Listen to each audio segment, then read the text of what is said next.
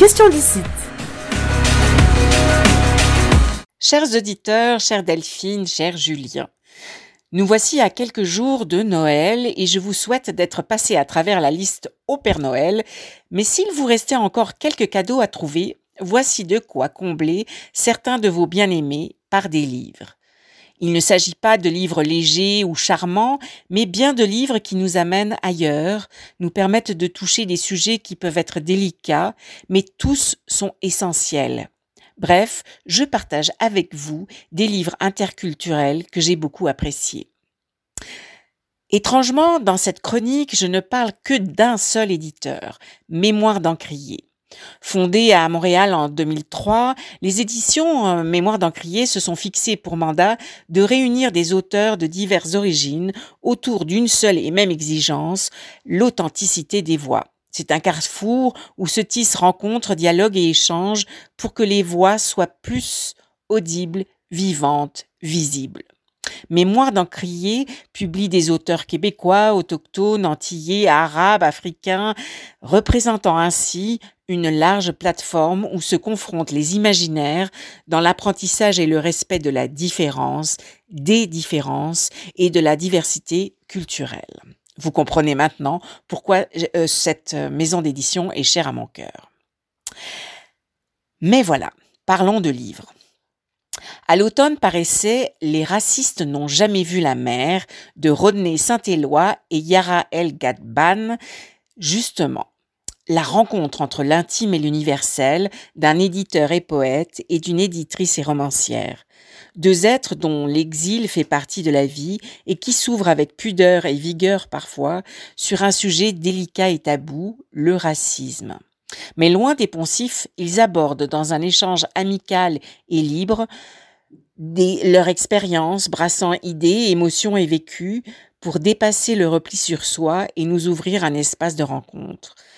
Un livre qui nous amène plus loin avec respect et authenticité, un livre nécessaire pour aborder un sujet qui au fond nous touche tous. Autre livre que j'ai beaucoup apprécié, Ferdinand, Je suis à Paris de Jean-Claude Charles. Romancier, poète et essayiste, Jean-Claude Charles est l'auteur d'une immense, œuvre. Ici, il est question de Ferdinand. Ferdinand est journaliste et écrivain originaire d'Haïti qui vit à Paris dans un tourbillon trépidant entre reportages, écriture, fêtes et musique. Le livre commence quand est laissé sur sa boîte vocale ce message Ferdinand, je suis à Paris. Il s'agit de Jenny, son amoureuse américaine qui débarque à l'improviste. Et le rythme effréné démarre. Il y a aussi l'amoureuse française, Olivia, mais le lapin casse-grain également. L'écriture est haletante, l'énergie est survoltée. On suit Ferdinand dans sa vie trépidante à Paris. J'aimais être embarqué dans ce tourbillon qui nous laisse pantelants et ravis. Un livre euh, complètement différent, Anatomie de ma honte de Tessa McWhite. Née au Guyana, Tessa, écrivaine de romans, livres jeunesse et essais, a grandi à Toronto et vit en Angleterre où elle est professeure de création littéraire à l'université. Tessa McWhite aborde le corps forgé de la violence, de l'esclavage, l'empreinte de la honte coloniale, l'identité féminine. Chaque partie de son corps de femme métissée est abordée frontalement, en écho à son parcours humain intime et aux imprégnations de l'histoire avec un grand H. Colonisation, anéantissement des Arawaks, les Amérindiens des Antilles issus de la forêt amazonienne, l'esclavage et la créolité. Ce corps de femme racisée porte toutes les ondes de choc dans chacune de ses cellules.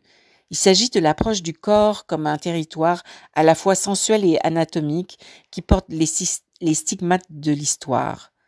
À lire, rude mais à lire. Et pour terminer, un livre jeunesse, l'histoire de la première baleine blanche de Cécile Gagnon, illustrée par Catherine Côté. Adapté d'un conte inuit, on découvre comment Akla, un jeune inuit, est à l'origine de la première baleine blanche. On est bien loin des contes stéréotypés et édulcorés. On s'immerge dans les grandes étendues blanches, la, rudesse, de la vie dans les glaces du Nunavik et les métaphores qui nous offrent de découvrir l'imaginaire nordique. Un livre intéressant à offrir à des enfants pour aborder la nordicité, la culture inuite, l'imaginaire, bref, un joli cadeau différent. Je vous souhaite des bonnes lectures interculturelles, un temps des fêtes plein de lumière et de sens. Prenez soin de vous et du monde. À bientôt. C'était la chronique Question d'ici. Bye.